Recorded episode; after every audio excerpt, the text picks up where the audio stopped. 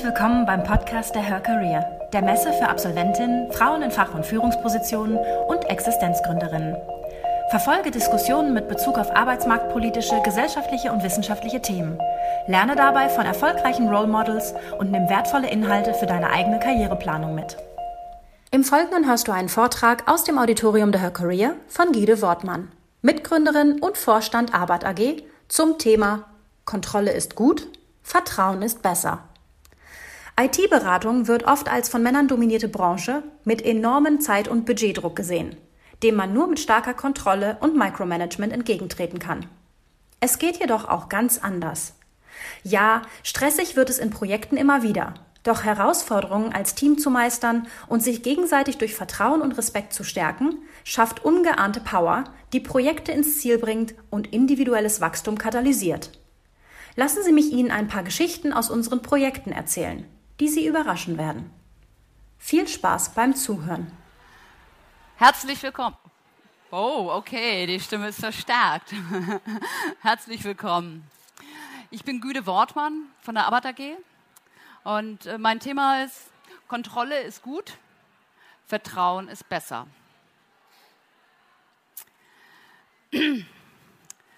Diese Redensart kennen Sie sicherlich alle. Sie kennen sie in ein ganz kleines bisschen anders, nehme ich an. Und hier in dem Vortrag geht es darum, um uns bei der Arbeit AG.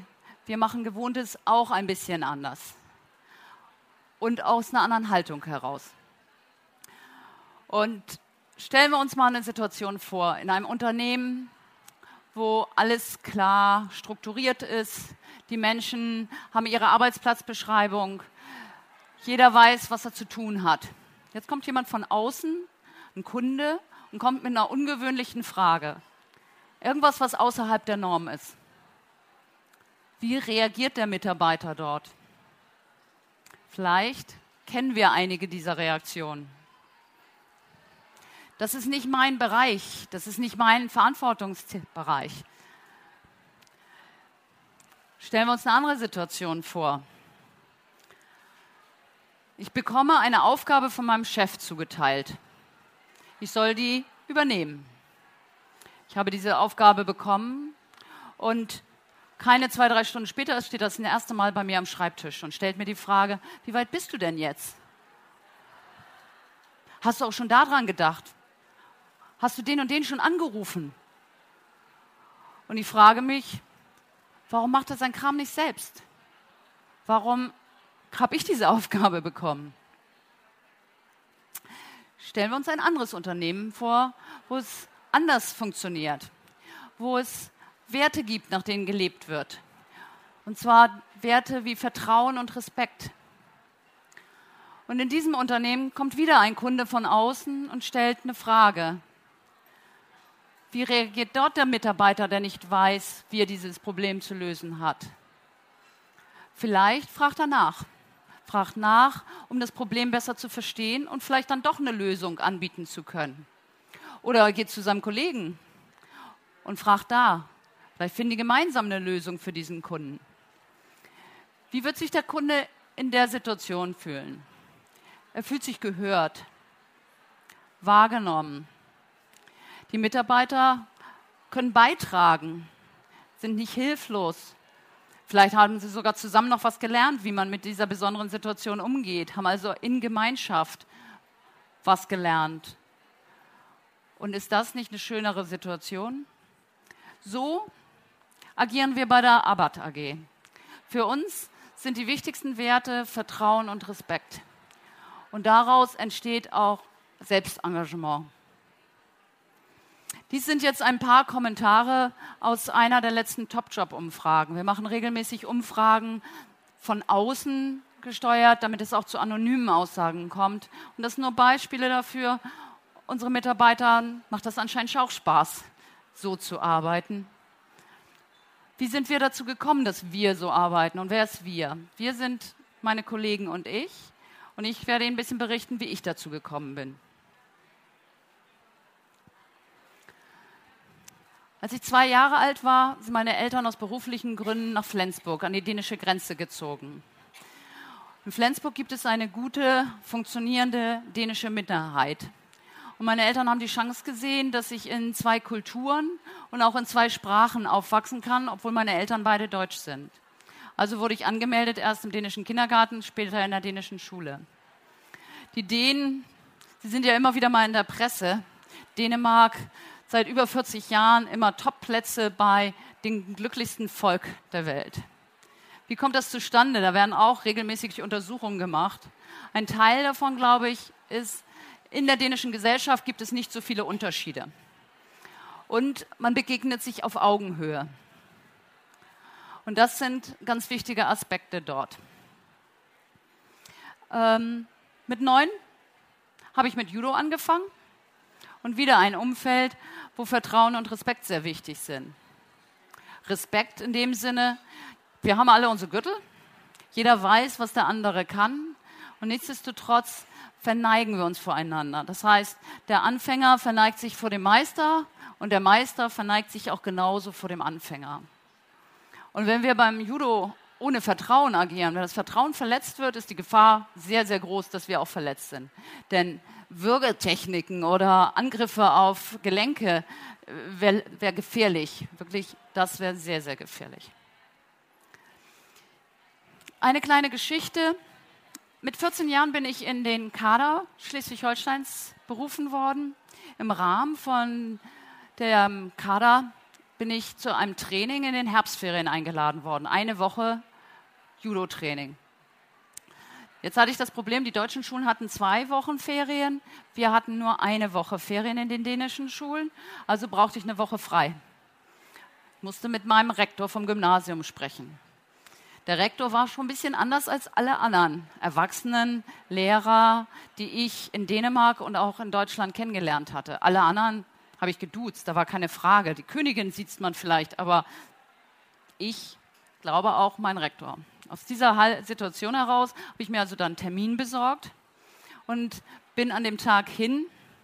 Unsere Sekretärin Mugi sagte, Güte, kannst schon reingehen? Er ist schon da. Und dann öffnete ich diese Tür zu dem Raum, wo ich noch nie drin gewesen bin. Und es war wie aus den 20er Jahren oder so. Es war ein riesiger Schreibtisch, dunkel, dahinter ein großer Stuhl, mehr wie ein Thron war das für mich. Und äh, unser Rektor, wie immer, in seinem Anzug, Krawatte, Hemd, der Einzige, der in der ganzen Schule so rumgelaufen ist. Er lud mich ein und sagte, setz dich. Und setzte mich, reichte ihm meinen Brief von, von unserem Trainer und er guckte drauf und fing an, mit mir darüber zu sprechen, was das ist und was ich da mache. Und ich kannte das von vielen anderen Erwachsenen, dass die dann immer gleich so, ach, du machst Judo und da muss ich ja Angst haben. Und so hat er überhaupt nicht reagiert. Er hat ganz vernünftig sich mit mir unterhalten und war wirklich interessiert daran, was ich da mache. Und dann kam die Frage von ihm, ja, und kriegst du das hin? Natürlich das Ganze immer auf Dänisch, ne?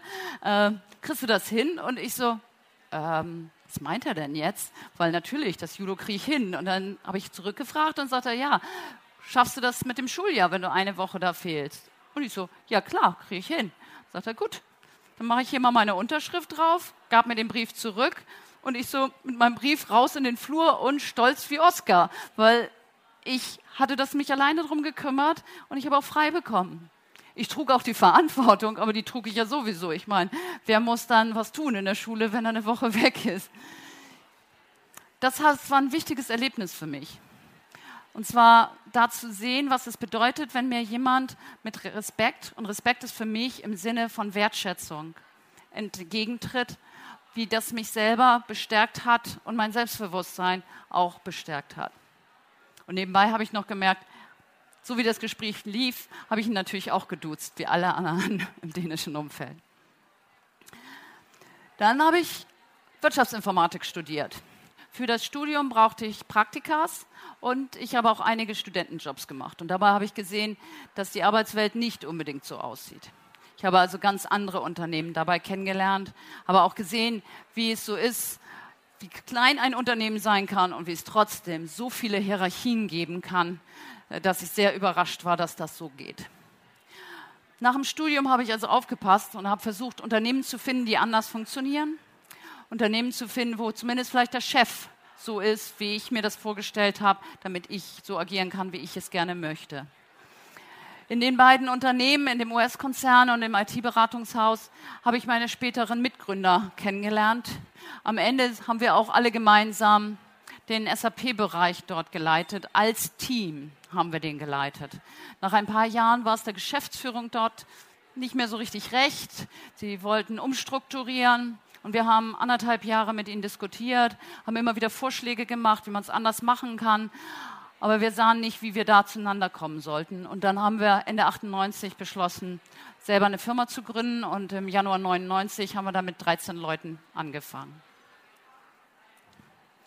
Ja, was machen wir denn nun anders? Wir haben immer das gemacht, was wir für sinnvoll hielten. Und dies vielleicht nur ganz kurz, die Zeit ist kurz. Wir haben oft im Nachhinein, oft nach acht Jahren das Beyond Budgeting, nach zehn Jahren das Hypertext, wir haben erst nach Jahren festgestellt, dass das, was wir machen, irgendjemand anders da draußen als Konzept schon mal definiert hat. Das heißt, wir machen es oft dann umgekehrt. Wir lernen hinterher, was wir eigentlich tun. Ich gehe aber jetzt lieber zu den Beispielen über aus dem Alltag. Wie kriegen wir es hin, dass jeder auch weiß, wo seine Verantwortung ist? Und ein schönes Beispiel auch, um das zu erlernen und vielleicht auch zum Verstehen, ist das Thema des Urlaubsprozesses. Wie funktioniert das mit dem Urlaub bei uns? Wenn jemand Urlaub machen möchte, wenn er schon in einem anderen Unternehmen war, kommt er zum Chef und sagt, ich möchte gerne Urlaub beantragen, kann ich freikriegen. So funktioniert es bei uns nicht sondern derjenige muss schauen, wo er, mit wem er zusammenarbeitet. Und mit den Menschen, mit denen er zusammenarbeitet, muss er sich beraten. Mit denen muss er sprechen, um herauszufinden, was bei denen gut passt, was bei denen nicht so gut passt. Und dann kann er für sich die Entscheidung fällen und informiert dann alle über seine Entscheidung per Mail und schickt noch zusätzlich eine Mail an die internen Dienste, damit bei uns das auch zentral abgelegt werden kann, dass derjenige Urlaub hat. Arbeitszeitmodelle. Es gibt bei uns keine festen Arbeitszeitmodelle. Wenn jemand aus persönlichen Gründen anders arbeiten will, dann nennt er das, spricht drüber und wir setzen uns zusammen, um ein Modell zu finden, was bei dieser Person gut funktioniert. Da gibt es alles von zwei Stunden die Woche bis zu äh, alle paar Wochen mal eine Woche arbeiten oder so. Das heißt, wir gucken uns das an, was sind da für Möglichkeiten miteinander. Aufgabenverteilung. Aufgaben nimmt man sich, sie werden nicht von oben verteilt oder ich muss es miteinander auch klären. Natürlich gibt es Situationen auch, wo wir es vielleicht vorgeben, aber wo es möglich ist, versuchen wir das einem Projektteam auch zu überlassen. Und hier war es ein Beispiel, das waren mehrere Mitarbeiter, die alle ein ziemlich ähnliches Niveau an Erfahrungsschatz hatten. Und die haben die Aufgaben im Projekt verteilt. Zu unserer Überraschung und auch zur Überraschung des Kunden hatten sie es ein bisschen anders gemacht, als wir es gewohnt waren. Sie hatten die Projektleiterrolle in drei Teile geteilt. Der eine hat sich um die Kommunikation mit dem Kunden gekümmert, einer hat sich um, die, um die, das Projektcontrolling und Rechnungsstellung gekümmert und der dritte hat die Organisation des eigentlichen Projektteams gemacht. Es hat funktioniert. Das Projekt ist erfolgreich abgeschlossen worden und der Kunde will weitere Projekte mit uns machen und explizit genau mit diesem Team, mit den drei Projektleitern. Coaching, Mentoring sind Themen, die wir auch machen. Ähm, das beim Mentoring ist das etwas, was die Mitarbeiter selber aufgebaut haben, wo sie sich zusammensuchen und wo wir sehen, dass Bedarf ist, unterstützen wir diesen Prozess. Ja, und dann sind wir mit der IT-Technologie in einem Bereich, der sich ständig verändert. Und da geht es ja darum, wie schaffen wir es, weiter immer neue Mitarbeiter ins Unternehmen zu bekommen und wie schaffen wir es, genügend Ressourcen zu haben, um uns mit den vielen neuen Themen zu beschäftigen. Und das machen wir mit einer engen Zusammenarbeit mit den Hochschulen. Das können Sommercamps sein, das können Projekte, die während des Semesters in Zusammenarbeit mit dem Professor laufen, das sind Facharbeiten oder auch Lehraufträge, die wir da wahrnehmen. Dadurch erreichen wir, dass wir genügend Ressourcen haben, um sich in neue Themen einzudenken. Und wir machen das so, dass unsere erfahrenen Kollegen, die unterstützen das Ganze. Das heißt, da ist auch wieder ein Mentor- oder Coach-Situation, dass da jemand, der erfahren ist im Unternehmen, weiß, wo findet er die Ressourcen. Ob das nun Material ist oder Unterlagen oder Menschen oder Geld, was für das Projekt nötig ist, das weiß dann der erfahrene Kollege und der andere hat die Zeit und das Wissen, sich in neue Themen so reinzuarbeiten. Und das, was daraus entsteht, kann dann auf Team-Events oder in Webinaren dem übrigen Belegschaft vorgestellt werden, sodass dann auch diese jungen Menschen mit dem, was sie geschafft haben, sich darstellen können und zeigen, dass sie ein Spezialist sind. Ja, und dann noch ein kleines Beispiel. Gegenseitiges Vertrauen und Offenheit. Wir sind auch nur Menschen. Und auch bei uns ist das nicht immer so einfach. Wir sind auch alle groß geworden, wie jeder andere auch, mit immer dem Verdacht, der andere hat vielleicht irgendwas, macht er was gegen mich oder so. Und dazu eine kleine Geschichte aus dem Bereich Reisekosten. Reisekostenabrechnung macht bei uns nicht der reisende Mitarbeiter, sondern der sorgt dafür, dass seine Timesheets und seine Belege intern in Bremen ankommen. Und da haben wir ein ganzes Team und das haben wir von Anfang an so gemacht. Die sorgen dafür, dass dann eine Abrechnung passiert. Und diese Reisekostenabrechnung, dabei können dann auch die Lieferantenrechnungsprüfungen passieren und wir wissen dann, dass auch die Rechnungen alle korrekt waren. So, jetzt kommen zwei von diesen Kollegen bei mir an und sagen, Güte, der so und so, der wäscht jede Woche sein Auto. Ja, sage ich, und was? Ja, ist das nicht Verschwendung von Firmengeldern? Und sage ich, weiß ich nicht. Habt ihr mit ihm gesprochen? Und äh, nee, das haben wir nicht. Ja, kommt, dann rufen wir mal an. Und dann haben wir ihn angerufen. Und was ist das denn da? Das ist mir wohl runtergefallen. das ist ja rufen wir ihn an. Wir rufen ihn an und ich sage, Mensch, du hast jede Woche einen Beleg zum, wo du dein Auto waschen lässt. Und er sagt, oh ja, und das ist gar nicht so einfach. Ich muss jede Woche wieder dafür sorgen, dass mein Auto montags dreckig ist. Und wir so, okay. Und daraufhin haben wir dann, sag ich ja, und weiter sagt er, ja, das ist diese Tankstelle am Flughafen. Und da kann ich mein Auto abgeben. Da bin ich ganz dicht dran am Check-in. Und wenn ich wieder zurückkomme, bin ich wieder ganz dicht dran, hole mir mein Auto, es ist picobello sauber und ich kann nach Hause fahren. Und das Ganze ist auch noch billiger als das Parkticket. Und wir so, was? Wahnsinn. Und wie kriegst du das denn nun hin mit deinem Auto, dass das jeden Montag wieder dreckig ist? Ha, dafür habe ich eine Lösung gefunden. Du weißt doch, meine Jungs spielen Fußball. Und sonntags, immer nach dem Spiel, sage ich, ab mit den dreckigen Stollen ins Auto und das Auto ist wieder dreckig. Wir haben aufgelegt, haben auch noch gelacht über diese schöne Geschichte. Und meine Kollegen sagten, Güte, es war gut, dass wir da angerufen haben. Es ist sinnvoll, erstmal nachzufragen. Und dass er gar kein Parkticket hatte jede Woche, das ist uns überhaupt nicht aufgefallen. Das ist eine gute Lehre für die Zukunft. So, bei all diesen Themen, was da vielleicht auffällt, es geht ganz viel um Kommunikation und einem transparenten Entscheidungsprozess. Kommunikation, wenn ich offen und wertschätzend kommuniziere, stärke ich damit auch wieder das Vertrauen und ich stärke auch damit wieder die Beziehung untereinander. Das ist eine ganz wichtige Geschichte. Inzwischen sind wir mehr als 650 Mitarbeiter weltweit. Menschen aus allen möglichen äh, Familien, Kulturen. Und das muss alles auch immer integriert werden. Das ist eine Herausforderung und es ist auch eine Chance. Jedes System muss am Leben erhalten. Es braucht Energie. Und es liegt jetzt an uns, dass wir diese Energie da weiter reinstecken. Wenn wir weiter an unseren Werten treu bleiben und wir weiter den Menschen als Ganzes sehen und wenn wir immer neugierig bleiben, dann können wir gemeinsam weiter lernen und auch weiter die Arbeit erfolgreich halten. Mir macht es sehr viel Freude, mit Menschen zusammenzuarbeiten, die genauso wie ich ständig weiter lernen wollen und sich weiterentwickeln wollen. Manchmal kommen Menschen zu uns, die ganz besondere Lebenswege hinter sich haben und mit sehr, sehr wenig Selbstbewusstsein zu uns kommen. Und wenn die dann, dadurch, dass wir ihnen Zutrauen geben, Stück für Stück immer selbstbewusster werden, um dann am Ende sogar selber Mentor zu sein für andere, dann ist das etwas, was für mich ein Geschenk ist. Und ich bin froh, dass ich daran teilhaben darf. Vertrauen erfordert auch Mut. Dieses Risiko gehe ich ganz bewusst ein. Und wir sind uns miteinander einig, dass Kontrolle viel besser die Risiken im Unternehmen senken kann, als also Vertrauen besser das senken kann, als Kontrolle es kann. Ähm, jeder von uns hat seine eigenen wichtigsten Bedürfnisse.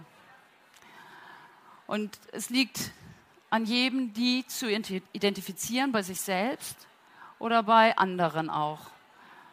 Und darauf Acht zu geben, dass sie beachtet werden. Und wenn das passiert, können wir alle viel angenehmer miteinander zusammenleben.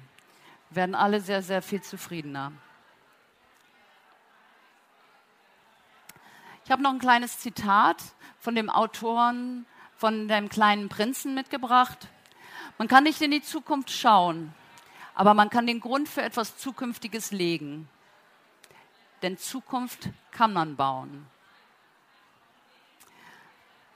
Wir, wir alle, wie wir hier sind, wir können was tun und wir können was verändern. Es liegt an uns, die Welt einen Tick schöner zu machen.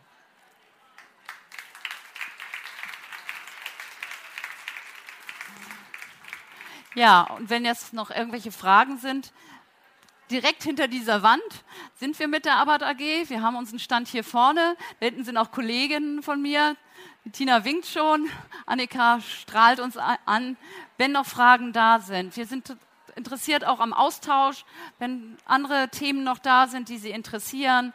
Wenn zu den Konzepten, wo ich nur ganz kurz was gezeigt habe, was äh, Sie interessiert, dann finden Sie das auch bei uns auf der Homepage. Dazu ist auch ein bisschen was beschrieben, was wir da machen und wie das zu sehen ist. Ja, vielen Dank und allen noch einen schönen Tag. Danke fürs Zuhören. Weitere spannende Folgen und aktuelle Informationen zur kommenden Messe findest du unter www.her-career.com. Bei der Her Career triffst du zum Erfahrungsaustausch auf Role Models und Top-Entscheider aus Wirtschaft, Wissenschaft und Politik. Ein Besuch, der sich mehr als auszahlt. Wir freuen uns auf dich.